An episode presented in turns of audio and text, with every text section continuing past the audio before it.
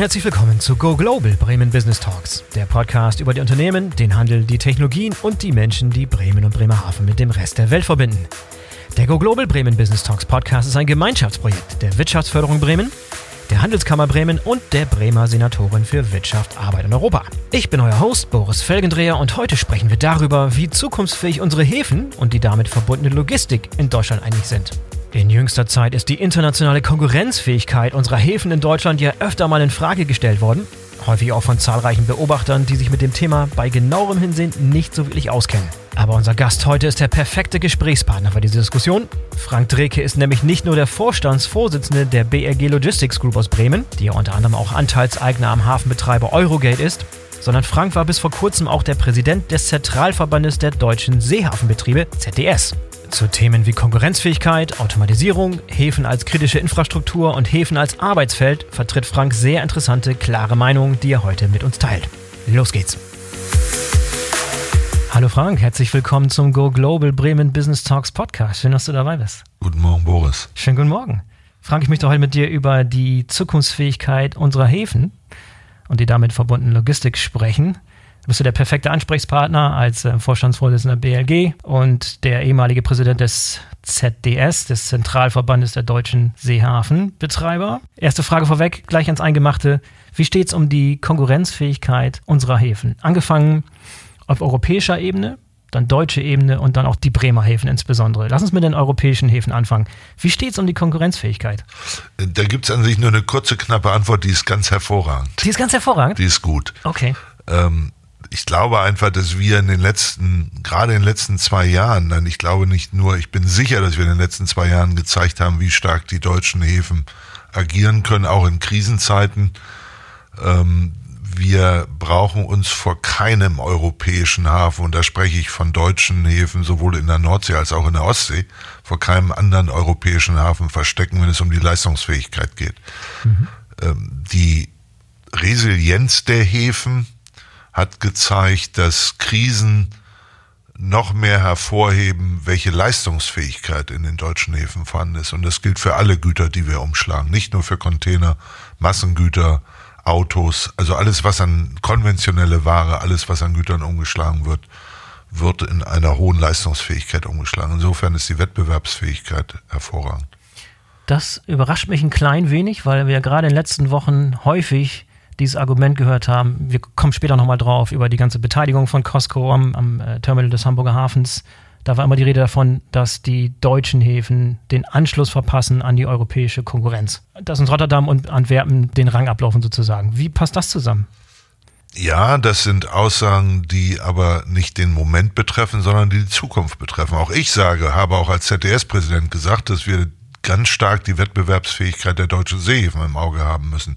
Deswegen auch viele Forderungen, auf die wir vielleicht gleich noch in dem einen oder anderen anderen Punkt eingehen. Ganz viele Forderungen gegenüber der Bundesregierung, aber auch gegenüber den Landesregierungen, die Terminals besser zu ertüchtigen, mehr Investitionen zu tätigen.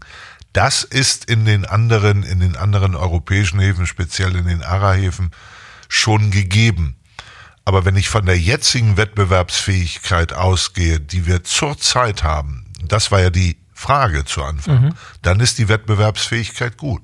Wir müssen nur die Wettbewerbsfähigkeit erhalten und weiter ausbauen. Und darum geht es mit den Forderungen, die wir auch als ZDS stellen. Mhm. Okay, bevor wir über die Forderungen sprechen und über Ideen, was man machen könnte, ähm, stell doch vielleicht nochmal die Stärken heraus. Du hast eben schon ein bisschen angedeutet, worin die Stärken liegen, aber nochmal ganz explizit, worin liegen die Stärken der deutschen Häfen im Vergleich zur europäischen und auch internationalen Konkurrenz?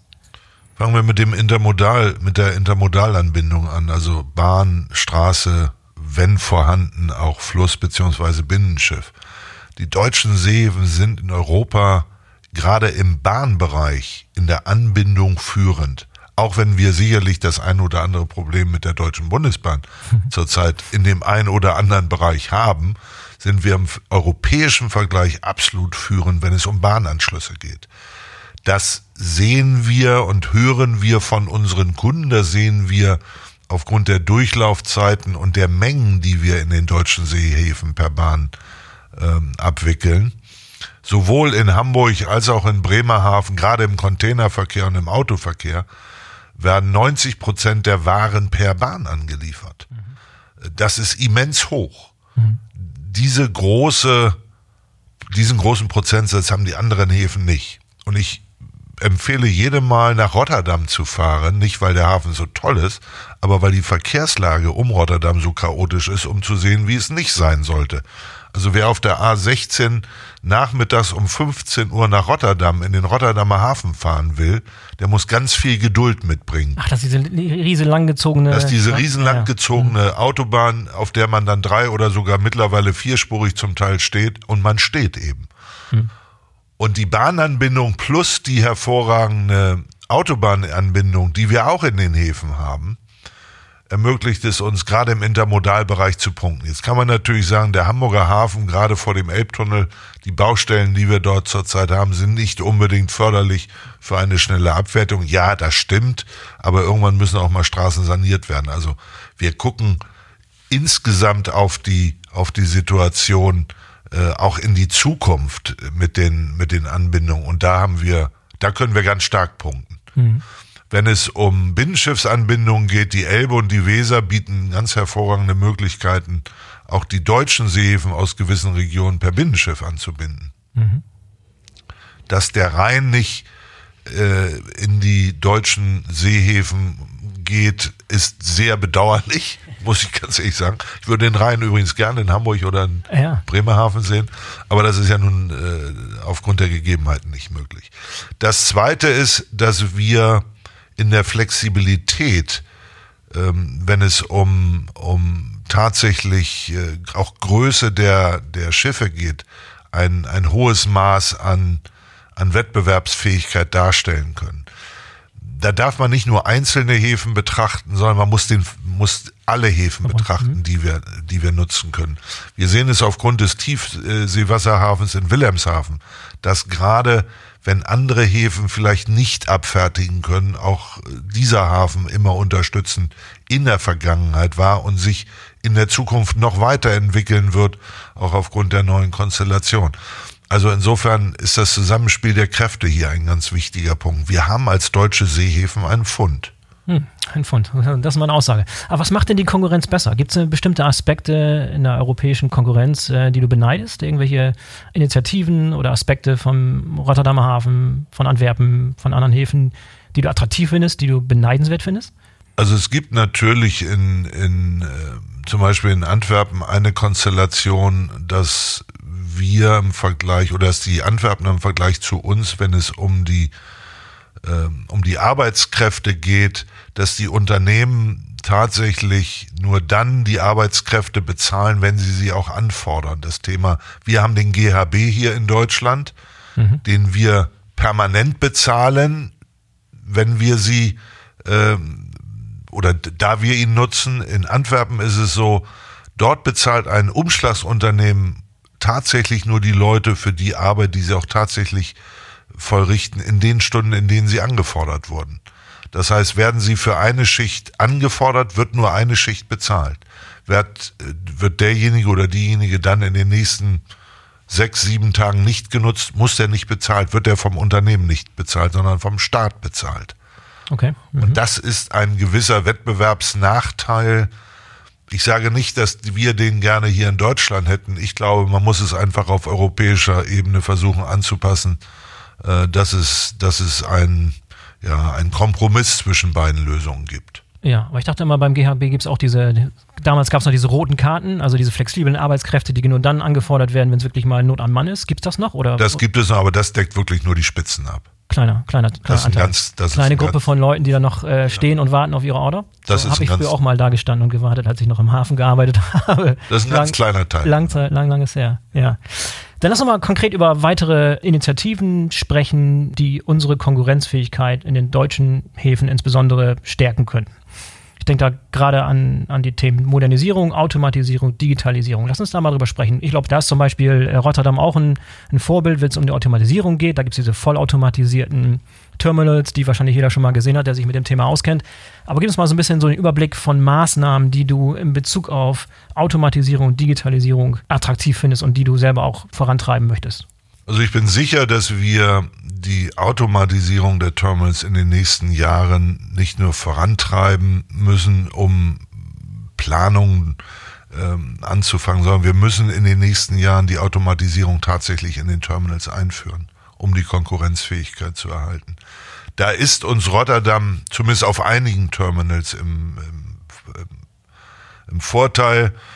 Ähm, aber mal auf deutsche Häfen bezogen, wir haben Altenwerder als, als automatisierten Terminal und der hat gezeigt oder der zeigt, dass er in diesem Kreis der automatisierten Terminals schon eine wichtige Rolle spielen kann. Wir müssen aber in den anderen Terminals, und das sind die meisten Terminals, gerade Container-Terminals, in dem Fall sprechen wir in der Regel um Container-Terminals, die automatisiert werden, ähm, müssen wir in den nächsten Jahren schnellstens die Automatisierung einführen. Das tun wir, wir als Unternehmen tun es. Eurogate plant das, äh, plant nicht nur, sondern ist in der Phase der, der Automatisierung startend in Wilhelmshaven. Ähm, das wird sich dann auf die anderen Terminals fortschreiben. Ähm, das gleiche ist in Hamburg dann bei Eurogate irgendwann der Fall. Irgendwann heißt aber nicht in fünf Jahren. Aber man muss natürlich man muss da unterscheiden. Ich muss ja vielleicht einen kleinen, äh, einen kleinen Schwenker machen. Mhm.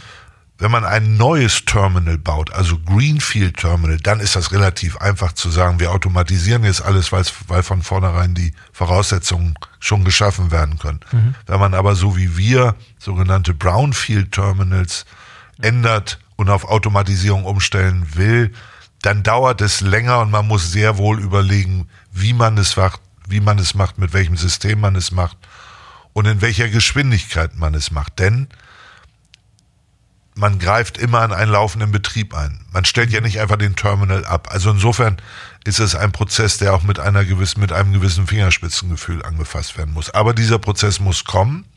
Die Voraussetzungen dafür sind erfüllt. Wir haben auch bereits mit dem Sozialpartner einen Automatisierungs-Digitalisierungstarifvertrag ähm, insofern auch da gibt es keine, keine Hemmschuhe, das tatsächlich durchzuführen. Mhm. Und wie gesagt, Wilhelmshaven wird für uns als Unternehmen das erste automatisierte, zumindest der erste automatisierte Liegeplatz, der dann weitergeführt wird auf die anderen Liegeplätze. Ja, und für die, die es nicht verstehen, die zum Beispiel nicht wissen, was für eine Automatisierung in Altenwerder zum Beispiel schon stattfindet und was für Automatisierung in Wilhelmshaven geplant ist, gib mal so einen Ausblick davon, was heute noch in Anführungszeichen analog oder manuell gemacht wird was in Zukunft völlig automatisiert stattfinden kann?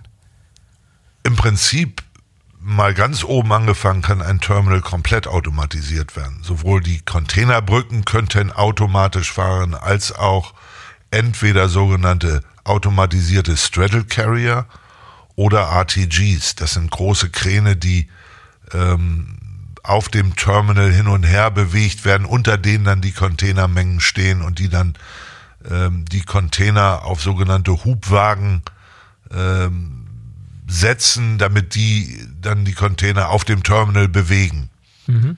Kurze Frage zu den, zu den Brücken selber. Müssen die dann komplett erneuert werden oder, oder gibt es ein Upgrade? Oder die müssen nicht. Die, ja, es ist, es ein Upgrade. Also bei einigen, bei den neuesten ist es ein Upgrade, bei den ganz alten sicherlich etwas mehr als ein Upgrade. Mhm. Aber eine Automatisierung einer Brücke heißt nicht unbedingt den kompletten Neubau einer Brücke. Und was ist jetzt konkret in, in Wilhelmshaven geplant? Das wissen wir noch nicht hundertprozentig. Wir sind in der Findungsphase. Wir gucken uns im Moment äh, alle Systeme an, die es gibt. Das ist weltweit unterschiedlich. In Europa nutzt man zum großen Teil das Art, die RTGs. In den USA zum Beispiel gibt es ein großes Terminal in Los Angeles, was die Straddle Carrier nutzt. Hm. Ähm, es hat alles, hat beides Vor- und Nachteile, wie immer im Leben. Ähm, wir tendieren allerdings mehr zu den RTGs, weil wir einfach damit noch mehr Kapazitätsvorteile haben. Aber wie gesagt, die äh, Entscheidung ist noch nicht endgültig gefallen. Ja, hast du gesehen, äh, welches Projekt den Deutschen Logistikpreis gewonnen hat in Berlin? Dieses Hochregallager für Containerterminals, vollautomatisiert. Ist das äh, zukunftsfähig? Was hältst du von so einem Projekt? Ein Hochregallager für Also ein Hochregallager für Container so wie, wie es dort dargestellt wurde und ja auch in Dubai wohl schon steht, ist sicherlich zu untersuchen. Mhm.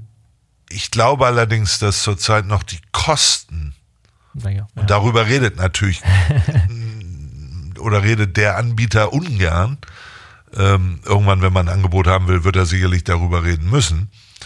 Aber die Kosten im Vergleich zum, zum konventionellen Lagern der Container sind wahrscheinlich noch nicht, sind wahrscheinlich noch so hoch, dass es sich nicht, äh, noch nicht rechnet. Aber wie bei allen neuen Dingen, äh, das ist ja mehr ein Prototyp, der da entstanden ist. Ähm, aus einem Prototypen kann ja auch, wenn die Nachfrage hoch genug ist, eine Serienproduktion werden und dann können die Kosten vielleicht runtergehen. Wir gucken uns das an. Mhm. Aber die Frage der Investition ist auch eine Frage, die bei allen Automatisierungsinvestitionen zum Tragen kommt. Äh, gehst du davon aus, dass ihr das alleine wuppen müsst, diese Automatisierungsinvestition, oder erhofft ihr auch Hilfe vom Land oder vom, vom Bund sogar? Gut, das ist, das ist, ist ja ein grundsätzliches Thema. Ich glaube, die, die Investitionsfreudigkeit der Unternehmen ist da, aber stößt natürlich bei der, bei der Menge und bei den Volumen oftmals an Grenzen. Da kommen wir zu einer ersten Forderung, die wir auch als ZDS stellen. Der Bund unterstützt die Länder und damit indirekt auch die Häfen äh, mit einem Gesamtvolumen von 38 Millionen Euro. Das ist ein Witz. Ja. Das ist ein Witz für eine. Pro Jahr? Pro Jahr. Mhm. Für, für systemrelevante äh, Terminals, die wir, die wir ständig ertüchtigen müssen und wo hunderte Millionen, Milliarden reinfließen müssen, um sie aufrechtzuerhalten in den nächsten Jahren. Und die Bundesrepublik sagt auf der einen Seite, ähm, dass die Häfen systemrelevant sind, auf der anderen Seite äh, unterstützt sie mit 38 Millionen. Ich gebe mal ein anderes Beispiel, wenn in Holland ein neues Terminal gebaut wird und man munkelt ja, dass möglicherweise ein neues Terminal noch für einen Räder gebaut wird, ECT mit möglicherweise MSC, da spricht man über sieben Milliarden. Mhm. Und die wird ECT nicht alleine stemmen, sondern zum größten Teil werden die vom Staat kommen, weil Häfen einfach nationales Interesse haben. Mhm. Und das hapert hier in unserem Lande doch erheblich. Also die erste Forderung gerade auch in Bezug dann auch auf Automatisierung und überhaupt technische Erneuerungen in den Häfen ist, dass der Bund dafür mehr Fördergelder zur Verfügung stellen muss. Mhm. Das Land Bremen hat, redet, glaube ich, davon irgendwie noch 500 Millionen in den nächsten zehn Jahren bis 2035, glaube ich. Das ist auch noch mal ein bisschen was, aber auch selbst das würde in, in Summe nicht reichen. woran liegt denn diese, diese Zögerlichkeit? Liegt es daran, dass kein Geld da ist oder ist auch ein bisschen das Bedenken, dass durch diese Automatisierung Arbeitsplätze äh, flöten gehen? Das ist eine sehr gute Frage, Boris. Die kann ich dir so gar nicht äh, beantworten, weil an sich kann man gar nicht die Wichtigkeit der Häfen mehr herausheben als in den, oder sie haben auch die Wichtigkeit gezeigt in den letzten, gerade in den letzten drei Jahren. Ähm, denn ohne Häfen wäre die Logistik hier in Deutschland zusammengebrochen. Geld ist da, auch wenn es ganz viele andere Projekte gibt, aber natürlich ist im Haushalt auch Geld für solche Dinge da ich glaube einfach, dass es endlich den Mut bedarf von Politikern zu sagen, wir setzen jetzt endlich mal das Geld ein, wo es auch, wenn es um Logistik und um Häfen geht, da, wo es auch wirklich gebraucht wird. Und daran scheitert es sowohl im Moment im Bundesverkehrsministerium als auch im Bundeswirtschaftsministerium. Es gibt keinen, der wirklich mal sagt, wir wollen das. Mhm. Automatisierung ist das eine, Digitalisierung ist verwandt, aber noch mal ein anderes Thema. Was für Investitionen siehst du als sinnvoll im Bereich Digitalisierung, wie man die Häfen noch stärker digitalisieren kann? Was für interessante Pilotprojekte gibt es bereits und was kommt dann auch in den nächsten Jahren? Also ich glaube, wir müssen da das auch hier das Zusammenspiel der Kräfte sehen. Das ist ja nicht allein, sind nicht allein die Terminals, die sich in der Digitalisierung weiterentwickeln müssen. Wir haben ja bereits schon ganz viel digitalisiert, wenn es um Meldesysteme geht, wenn es um Austausch von Daten geht. Aber hier spielen Räder eine Rolle, hier spielen Spediteure eine Rolle, ähm, hier spielen Trucker eine Rolle. Es wird Slotsysteme, neu einzuführende Slotsysteme geben in den Häfen, sowohl für Container als auch für Automobile, um Lkw-Abfertigungen schneller durchzuführen. Es wird im Bahnbereich, auch da wird es Slotsysteme geben, mit der Bahn zusammen, die es ja zum Teil auch schon gibt. Es werden ja keine Züge bereitgestellt, die nicht vorher schon eingetaktet sind, aber auch da gibt es noch Verbesserungsmöglichkeiten, weil Frequenzen sich dann erhöhen können, um einfach mehr Züge innerhalb von einer gewissen Zeit abzufertigen. Der Austausch zwischen äh, Rädern und Terminals wird sich, wird sich weiterentwickeln.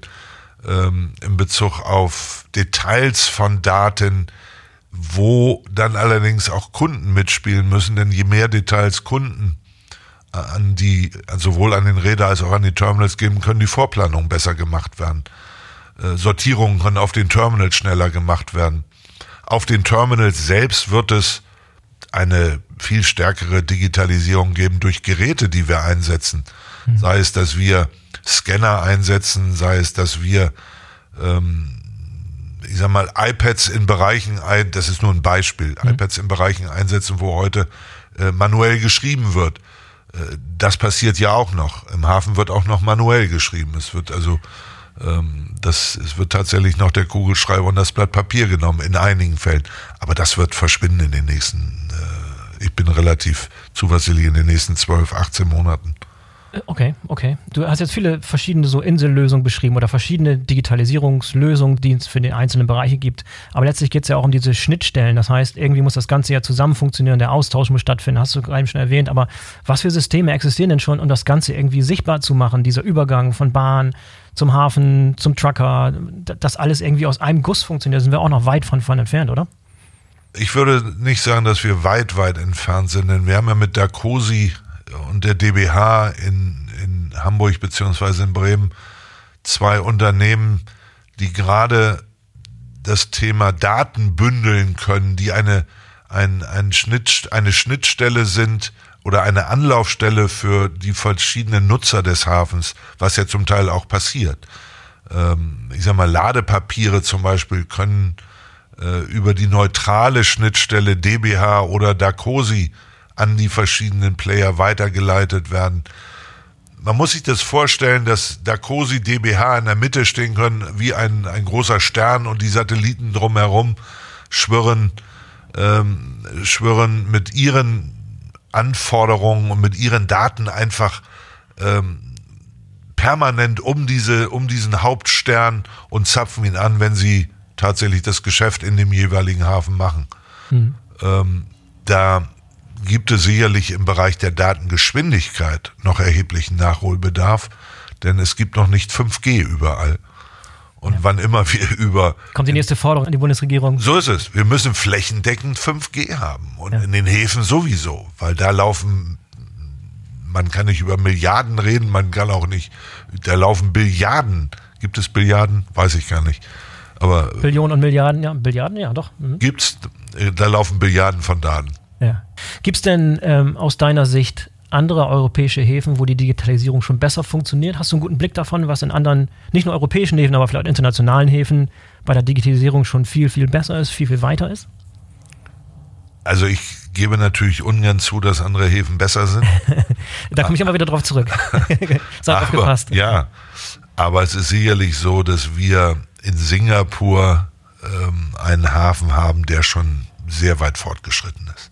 Gib ein paar Beispiele. Was, was ist da? Sowohl im, im Automatisierungsbereich, äh, wenn man sich Singapur gerade die neuen Terminals anguckt, die sind fast alle auto, komplett automatisiert. Das heißt sowohl Containerbrücken, die arbeiten mit RTGs, als auch die RTGs. Das heißt, die Containerbrücke wird mit einem Joystick gesteuert. Ich habe mir selber angeschaut, das ist schon beeindruckend. Und mit, es funktioniert übrigens. Mit dem Joystick aus dem Büro irgendwie. Aus dem, mit dem Joystick nicht aus, dem Homeoffice, so, aber. Nein, aus dem Büro. Aus dem Büro. Noch nicht aus dem Homeoffice. Nicht wie bei Fanride, wo die, wo die Trucker irgendwo, irgendwo sitzen können und dann von zu Hause aus vom PC die, die LKWs bei denen. Aber wird vielleicht auch Denken. irgendwann kommen. Aber Singapur ist da schon, ist da schon sehr, sehr fortschrittlich. Auch Meldesysteme für, für ähm, LKWs, für einkommende LKWs oder ausgehende LKWs. Im Prinzip wissen die viele Dinge schon im Voraus, die wir heute noch nicht in der Form wissen. Aber das ist auch nicht keine Raketentechnik. Ähm, die haben einfach Systeme eingeführt, die wir jetzt einführen. Jetzt kann man natürlich fragen, warum haben wir sie nicht schon längst eingeführt? Hm. Man muss einfach sagen, in Deutschland auch Genehmigungsverfahren muss man durchstehen, um gewisse Dinge einzuführen. Und in Deutschland wird halt auch viel erst einmal ähm, mit Behörden besprochen und es abzuklopfen, ob es möglich ist, ob man es darf. Ähm, dann spielt, das ist wiederum ein vernünftiger Schritt, der Sozialpartner eine nicht ganz unwesentliche Rolle, der auch gerade bei der Einführung von Systemen natürlich immer ein Wort mitsprechen will, was verständlich auf der einen Seite ist. Auf der anderen Seite könnten wir uns da auch manchmal etwas mehr Geschwindigkeit mhm. Wünschen. Wird denn auf deren Seiten auch ein bisschen respektiert, dass auch da Möglichkeiten entstehen, dass neue Arbeitsplätze entstehen bei dieser Digitalisierung, dass nicht nur Digitalisierung nicht immer nur heißt, Arbeitsplätze fallen weg oder verändern sich, sondern verändern sich zum Teil auch zum Positiven? Man kann sagen, dass es mittlerweile ein sehr konstruktiver Dialog okay. ist. Das äh, Verständnis, nicht nur das Verständnis, ist die Akzeptanz. Ich kann halt Verständnis haben, aber es ja trotzdem nicht akzeptieren. Äh, aber es ist sowohl Verständnis als auch Akzeptanz da, dass diese Dinge durchgeführt werden müssen. Und das ist gut. Das ist eine mhm. gute Basis. Mhm. Du hast schon mal kurz angedeutet, dass du die Kooperation zwischen den deutschen Häfen als positiv erachtest oder eins, eins der Vorteile, eins unserer Competitive Advantages sozusagen. Zugleich ist da noch viel Luft nach oben. Es gab lange Zeit Diskussionen zwischen der Eurogate und BLG und der HALA über eine verstärkte Zusammenarbeit. Wie sieht es damit aus und was wollt ihr erreichen mit so einer zukünftigen engeren Zusammenarbeit zwischen den deutschen Häfen? Vielleicht eine klare Klarstellung. Es gab die Gespräche zwischen Eurogate und der HALA. Okay. Die ja. BLG ist äh, Gesellschafter und war nur am Rande daran beteiligt. Danke also, für die Klärung. Ja, trotzdem. Also Eurogate hat mit der HALA gesprochen. Ich bin ein Befürworter dieser Kooperation. Wie alle gelesen haben, haben wir diese Gespräche aufgrund der Ereignisse in diesem Jahr, gerade auch des Ukraine-Kriegs, der daraus folgenden Energiekrise, haben wir, haben wir erst einmal unterbrochen. Ähm, aber ich bin sicher, wir werden die Gespräche in den nächsten Monaten äh, wieder aufnehmen. Jetzt kann man natürlich sofort fragen, wann ist denn das der Fall? Keine Angst, die frage ich nicht. Ich habe die Aussage schon verstanden. Ich kann das auch noch nicht sagen, weil wir müssen erstmal jetzt die, die Krise meistern und mit der, mit der Energie, äh, Energiekrise, die wir, mit der wir alle zurzeit zu kämpfen haben, denn die Energiekosten sind extrem für uns alle gestiegen, plus der immer noch gestörten Lieferketten, ähm, haben wir im Moment als Unternehmen genug zu tun, das zu handeln aber wenn das einigermaßen vorbei ist, dann werden wir die Gespräche wieder aufnehmen. Ja, was verspricht man sich denn von so einer Zusammenarbeit? Was sind die, die übergeordneten Ziele, die damit verfolgt werden? Also A sprechen wir über Synergien natürlich, die die Unternehmen untereinander heben können. Das Thema ist immer Best Practice. Wer macht was, wie, wo am besten? Mhm. Ähm, dann die Flexibilität, die man gegenüber den Kunden anbieten kann. Ist ein Terminal voll, kann, könnte man aufs andere relativ schnell wechseln ähm, sowohl die Ladung hat dann die Möglichkeit, aber auch die Geräte, die wir nutzen könnten, ausgetauscht werden, anders ausgetauscht werden. Ähm, wir versprechen uns aber auch gegenüber äh, den Kunden, und die Kunden sind nun mal die Räder, ein, ein klareres, ein noch viel größeres Commitment für die Zukunft, wenn es um Volumen geht, wenn es um, um große, um die Abfertigung der großen Schiffe geht, ähm, dass wir jederzeit die Möglichkeit haben, dann in einem Verbund diese Schiffe ähm, und dann egal wo, aber dann in den deutschen Häfen tatsächlich abzufertigen. Mhm. Und das wäre ein großer Vorteil. Erhöht das unsere Wettbewerbsfähigkeit vis-à-vis -vis den europäischen Häfen? Vermutlich. Gerade gegenüber Rotterdam. Mhm. Denn Rotterdam hat mit Maßflagte 2 und möglicherweise auch in Zukunft mit Maßflagte 3 natürlich auch ein Fund, mit dem sie wuchern. Mhm. Ähm, wobei die Frage ist, äh, wie groß werden die Schiffe eigentlich noch in der Zukunft? Was glaubst du, wo da der Trend hingeht? Habe ich auch geteilte Meinung. Ja, ich glaube einfach, dass ähm, auf der einen Seite können wir natürlich und müssen wir einfach den Wettbewerb laufen lassen zwischen den Rädern. Es sollte auch keine Beschränkungen, keine Einschränkungen geben. Aber ich glaube, wir müssen das Thema auf europäischer Ebene lösen, nicht nur auf rein deutscher Ebene, ähm, indem wir sagen, dass noch größere Schiffe als die, die wir jetzt haben, ziehen natürlich auch erhebliche Mehrinvestitionen in den Häfen nach sich. Mhm. Es müssen Kajen möglicherweise anders ertüchtigt werden, es müssen Ab- und Zuläufe anders dargestellt werden. Thema Intermodalität. Wie viele Gleise müssten möglicherweise neu gelegt werden? Wo müssten sie gelegt werden? Straßen müssten vielleicht verbreitert werden, weil wir einfach mehr Spuren haben müssen, um den Zu- und Ablauf sicherzustellen und, und, und. Elbvertiefung in Hamburg. Elbvertiefung in Hamburg. All das sind Kosten, die die Räder nicht tragen wollen. Hm. Und die Häfen würden sie dann tragen, beziehungsweise die Länder müssten sie dann tragen. Und ich glaube, da müsste man irgendwann auf europäischer Ebene sagen, entweder beteiligen sich dann auch diejenigen daran, die diese Schiffe einführen, nämlich die führen ja die Schiffe ein, um Kostenvorteile zu haben. Mhm. Oder wir erlauben halt das Anlaufen unserer europäischen Häfen nur mit einer bestimmten Größe noch. Mhm. Wie ist es denn bestellt um die europäische Zusammenarbeit? Gibt es da eine übergeordnete europäische Strategie, wenn es um Hafen geht, mit der man zufrieden sein kann? Oder ist das wirklich knallharter Wettbewerb und keiner gönnt dem anderen was? Also da ist sehr viel Potenzial nach oben. sehr diplomatisch ausgedrückt. Ja, das kann man auch nur so ausdrücken. Nein, mhm. da ist noch sehr, sehr viel Potenzial nach oben. Aber wenn wir als Europäische Union Einheit zeigen wollen, dann müssen wir uns auch mit diesen Themen auseinandersetzen, auch wenn sie unangenehm sind, bei aller Konkurrenzfähigkeit. Aber letztendlich sind es so Investitionen, die dann auch jedes Land, jede Kommune tragen müsste, dass man sich dann auch auf europäischer Ebene darüber unterhalten sollte. Was würdest du denn wünschen in Bezug auf eine europäische Koordination?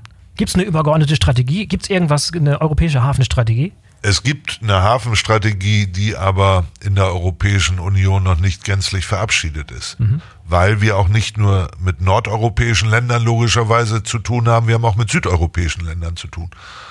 Und ich will da nicht ins Klein-Klein kommen, aber wenn man mit einem Griechen über das Thema Container redet, dann ist das anders, als wenn ich mit einem Holländer über Container rede der Grieche hat Piräus, Piräus gehört den Chinesen. Ja. Die Chinesen sind da ziemlich, äh, ziemlich stumpf und sagen, es ist mein Hafen, ich mache, was ich will.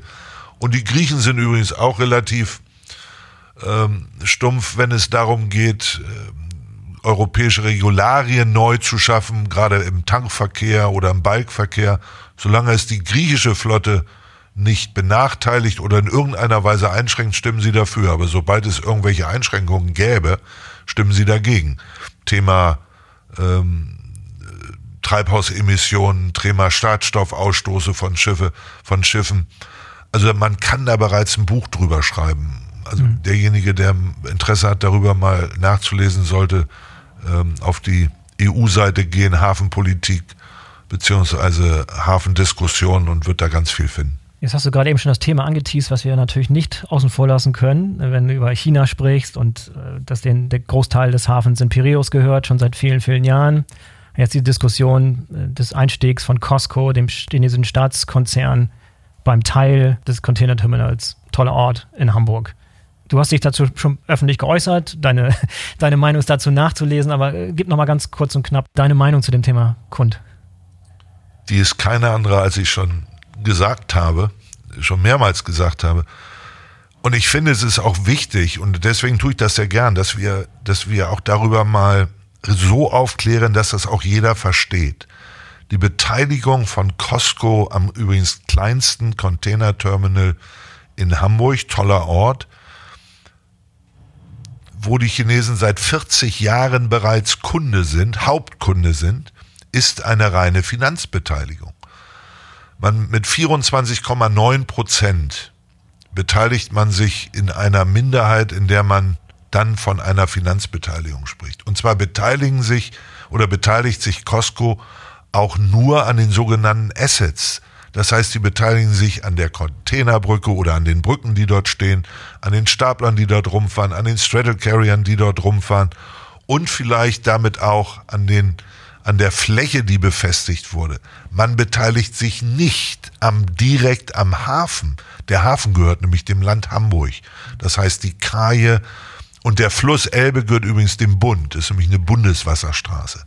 Also, wenn ich, wann immer wir über Hafenbeteiligung sprechen, muss man an sich sagen, es sind keine Hafenbeteiligungen, sondern es sind Beteiligungen an Assets, die auf einem Terminal ähm, benötigt, operiert werden, um dieses Terminal tatsächlich, äh, mit diesem Terminal tatsächlich Container umzuschlagen. Mhm. Aber es gab ja auch diese Prüfung der Ministerien und die Prüfung der Geheimdienste auch, die alle Nein zu diesem Deal gesagt haben. Was machst du aus der Tatsache? Nichts, die sind falsch. Das habe ich auch gesagt. Ich die Einschätzung der Geheimdienste ist falsch. Ich wurde gefragt, sechs Ministerien wären dagegen. Ich sagte, dann liegen sechs Ministerien falsch. Mhm. Ich empfehle jedes, jedem dieser Ministerien, sich einmal mit den Experten, nämlich mit uns, darüber zu unterhalten. Übrigens hat die Hala das auch ausgiebig selbst gemacht. Und es wird trotzdem nicht verstanden, weil es eine rein ideologische Diskussion ist. Und wann immer Ideologien aufeinandertreffen, kann man mit Sachargumenten herzlich wenig bewirken. Also insofern sage ich, dass auch meine, meine, mein Wunsch, ideologische Diskussionen hier herauszuhalten, sondern rein sachliche Diskussionen zu führen. Und wenn Geheimdienste das untersuchen, die untersuchen bestimmt ganz viel. Was untersuchen die denn? Die Daten, die Ladungsdaten, die äh, seit äh, 40 Jahren im Tollerort tatsächlich ähm, gehandelt werden, beziehungsweise es wird nicht gehandelt, die bearbeitet werden. Die sind, das sind die gleichen, die es vorher auch gab. Wird es, ist es kritische Infrastruktur, es ist keine kritische Infrastruktur, es ist Infrastruktur. Denn wenn es nur dieses Terminal toller Ort in Hamburg gäbe, dann wäre es vielleicht kritisch als kritisch zu bezeichnen. Aber nochmals, das kleinste Terminal, 24,9 Prozent. Ich finde es sehr gut, dass sich ein Großräder daran beteiligt. A sichert es Arbeitsplätze und B sichert es auch den Warenfluss über deutsche Häfen zumindest über dieses Terminal in den nächsten Jahren. Und das ist für uns als, als Deutschland, als Hafenwirtschaft, aber auch als Volkswirtschaft ganz hervorragend. Mhm. Vielleicht auch noch ein Punkt zu China an sich. Auch darüber habe ich mich ja bereits äh, ausgelassen. Ich meine, wir haben vor Jahrzehnten übrigens als Volkswirtschaft, als Land entschieden, mit China Handel zu treiben. Wer glaubt, dass wir diesen Handel sofort einstellen können, der glaubt wahrscheinlich auch noch an den Weihnachtsmann. Will aber auch, glaube ich, keiner. Ich glaube, die Kritiker von diesem Deal wollen jetzt nicht in nächster Instanz ja, unbedingt die, den, den Handel einstellen. Die, die Stimmen wurden ja immer lauter, wir müssen alles umdenken. Ich glaube schon, dass wir grundsätzlich den Handel mit anderen Ländern immer wieder betrachten müssen und gerade auch mit China. Aber es gibt viele Joint Ventures übrigens von deutschen Firmen in China, nie die Mehrheit, die, die nie die Mehrheit haben. Aber es gibt viele Joint Ventures, gerade auch im Automobilbereich, die in China äh, tatsächlich äh, durchgeführt werden. Auch äh, APM Terminals zum Beispiel hat Beteiligung an chinesischen Terminals. Also insofern ähm, glaube ich, dass wir äh, mit China weiter Handel betreiben sollten. Es sollte immer auf einem auf einer fairen Basis passieren. Und man muss sicherlich gucken, dass man die Kontrolle nicht abgibt. Aber bei noch einmal 24,9 Prozent gibt man garantiert keine Kontrolle ab. Korrekt, aber ich glaube, das Argument ist, dass das ein kleines Puzzleteil ist von so einem größeren, von einer größeren Vision, die China verfolgt, die ganz klar geopolitische Strategien verfolgt, wie zum Beispiel Piräus, haben wir gerade darüber gesprochen. Wenn du jetzt rückblickend nochmal schaust, meinst du, es war eine gute Idee, die Mehrheit des griechischen Hafen Piräus an die Chinesen zu verkaufen? Nee, das war keine gute Idee. Aber das muss man auch, glaube ich, einbetten, und das hast du gerade gesagt, die geopolitische Strategie Chinas. China hat mit der Seidenstraße mit der strategischen Ausrichtung der neuen Seidenstraße ganz klar der Welt gezeigt, wo sie hinwollen. Sie stellen 1000 Milliarden Euro zur Verfügung ähm, als Staat, um Investitionen zu tätigen, im Prinzip egal wo auf der Welt, aber natürlich in erster Linie jetzt dann erstmal in Europa. Und unsere Forderung übrigens auch als ZDS gegenüber der Politik war schon vor Jahren, dass wir als Europa eine Antwort darauf finden müssen. Als einzelnes Land werden wir das nicht finden. Und die Politiker haben uns immer wieder gesagt, ja, das ist, wir hätten vollkommen recht und man würde auf europäischer Ebene darüber sprechen. Ja, man kann ganz viel und ganz lange sprechen. Irgendwann ist aber das Gespräch, wenn es zu einem, keinem Ergebnis führt, nutzlos.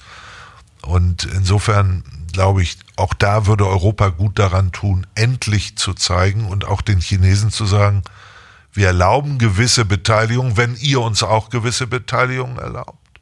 Mhm. Aber auch nur in einer Höhe, wo die Kontrolle immer noch bei Europäern ist. Mhm.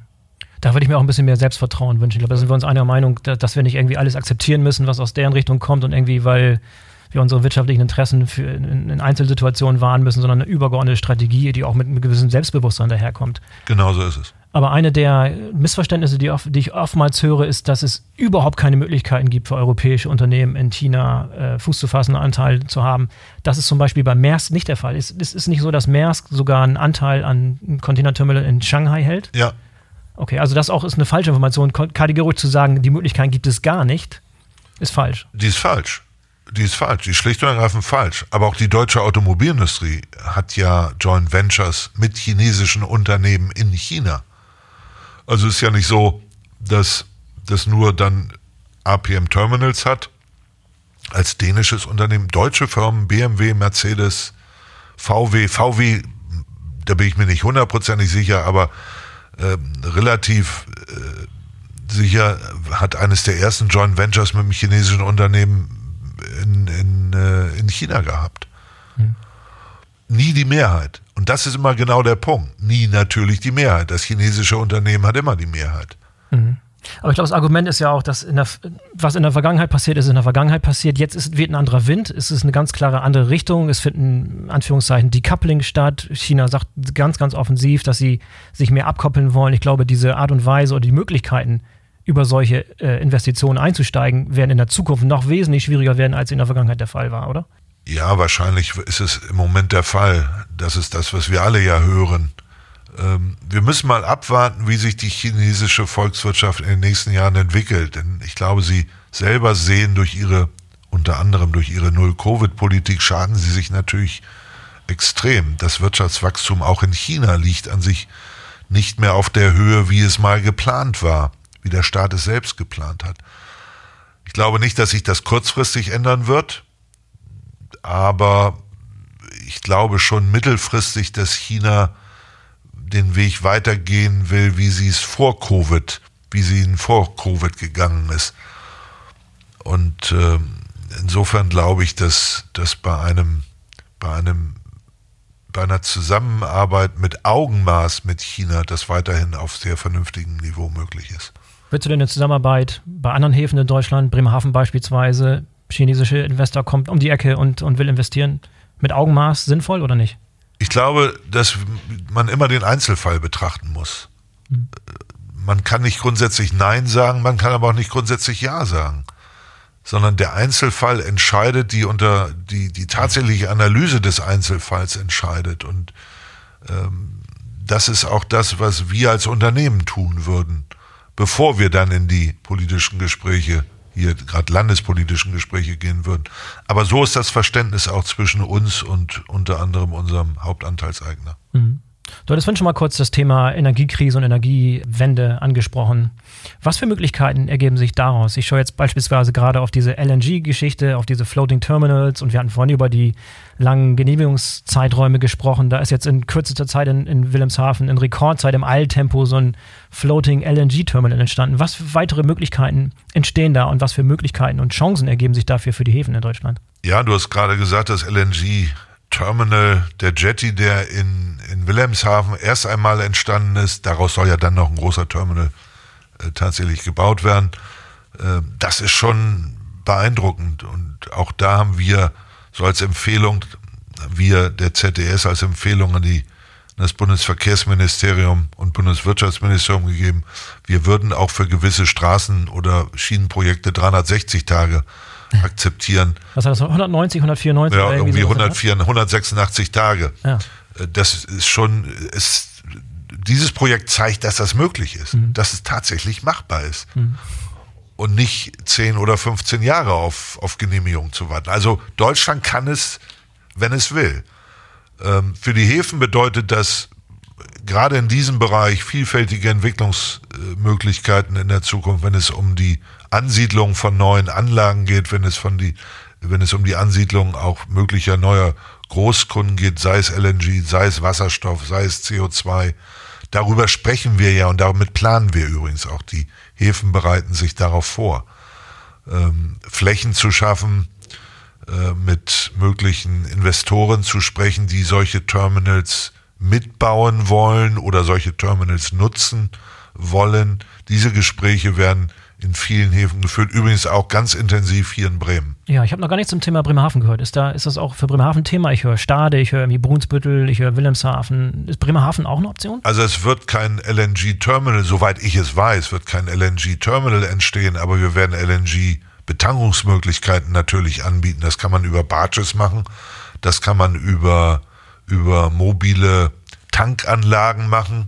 Darauf äh, bereitet sich auch äh, Bremerhaven vor. Mhm. Aber es ist auch so, wenn man zwei oder drei Großterminals hat, die tatsächlich dann in Deutschland hat, dann braucht man nicht in jedem Hafen ein LNG-Terminal. Mhm. Weil dann ist es so, dass die, äh, dass die Schiffe, die die Häfen anlaufen, in einem Hafen wirklich dann bunkern, um dann die anderen Häfen damit weltweit zu erreichen. Mhm. Ich will nochmal wieder zurückkommen auf das Thema, was wir vorhin besprochen haben, Costco-Einstieg bei Hala, aber jetzt nicht im Kontext von China, sondern im Kontext von einer Reederei, die sich bei den Hafenbetreibern einkauft sozusagen. Das ist ein Trend, den wir schon seit vielen, vielen Jahren erleben. Wie schätzt du die Situation ein? Ist es positiv, ist es negativ, ist es abzuwägen? Wie stehst du dazu? Also wir können, wir können an sich nur positiv darüber berichten. Wir haben ja selbst zwei Terminal-Beteiligungen mit MSC und mit, in Bremerhaven. Ne? Ja. In Bremerhaven und mit, äh, na, wir haben an sich drei. Falsch. Wir haben äh, MSC und Mers in Bremerhaven und wir haben Hapag-Lloyd in Wilhelmshaven. Unsere Erfahrung damit ist sehr gut. A, bindet man natürlich den Räder an den Hafen, aber es zeigt auch, und das ist an sich das Positive, dass der Räder an diesem Hafen hochgradig langfristig interessiert ist. Das heißt, auch hafenpolitisch kann man anders planen, man kann Investitionen in die Häfen anders planen mit einem solchen Partner. Dann, wie gesagt, ein Räder, der eine solche Partnerschaft eingeht, macht das nicht für fünf oder zehn Jahre, sondern macht das für eine viel, viel längere Zeit, mhm. weil er sieht, wie wichtig der Hafen für sein Netzwerk ist.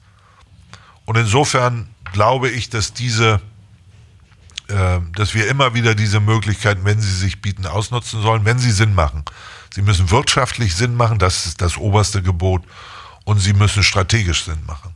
Aber die Mischung aus Wirtschaftlichkeit und strategischer Entscheidung liegt in der Regel immer eng zusammen. Aber es verschiebt schon das Machtverhältnis. Ne? Wie stehst du zu diesem Bestreben von Carriern, eine, eine, komplette vertikale Integration herzustellen, dass sie im Hinterland zum Beispiel Logistikunternehmen auf einmal am Start haben? Dann verschiebt sich natürlich einiges, oder? Ja, da, das, das war schon immer Bestreben der Räder. Ich weiß es aus meiner eigenen Räderzeit. Ich war ja lange bei Maersk und wir haben auch immer wieder das strategische Ziel gehabt, die gesamte Kette anzubieten.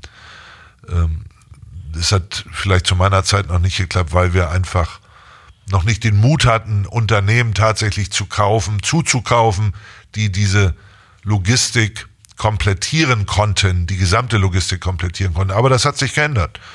Ähm, die Räder haben das ein oder andere Unternehmen dazugekauft. Ich kann das aus deren, aus deren strategischer Sicht verstehen, dass sie es tun. Wir als Terminalbetreiber uns äh, stört das erstmal nicht, äh, wenn ich meinen anderen Hut als Logistikunternehmer oder als reines oder als auch Logistikunternehmen aufsetze, dann betrachte ich das schon mit einem nicht nur lachenden Auge. Ist halt Wettbewerb, ne? Ist ja klar. Ist Wettbewerb. Ja. Nochmal kurz äh, zum Abschluss Richtung ähm, Personal und die Aufgaben und Jobs, die im Hafen sind.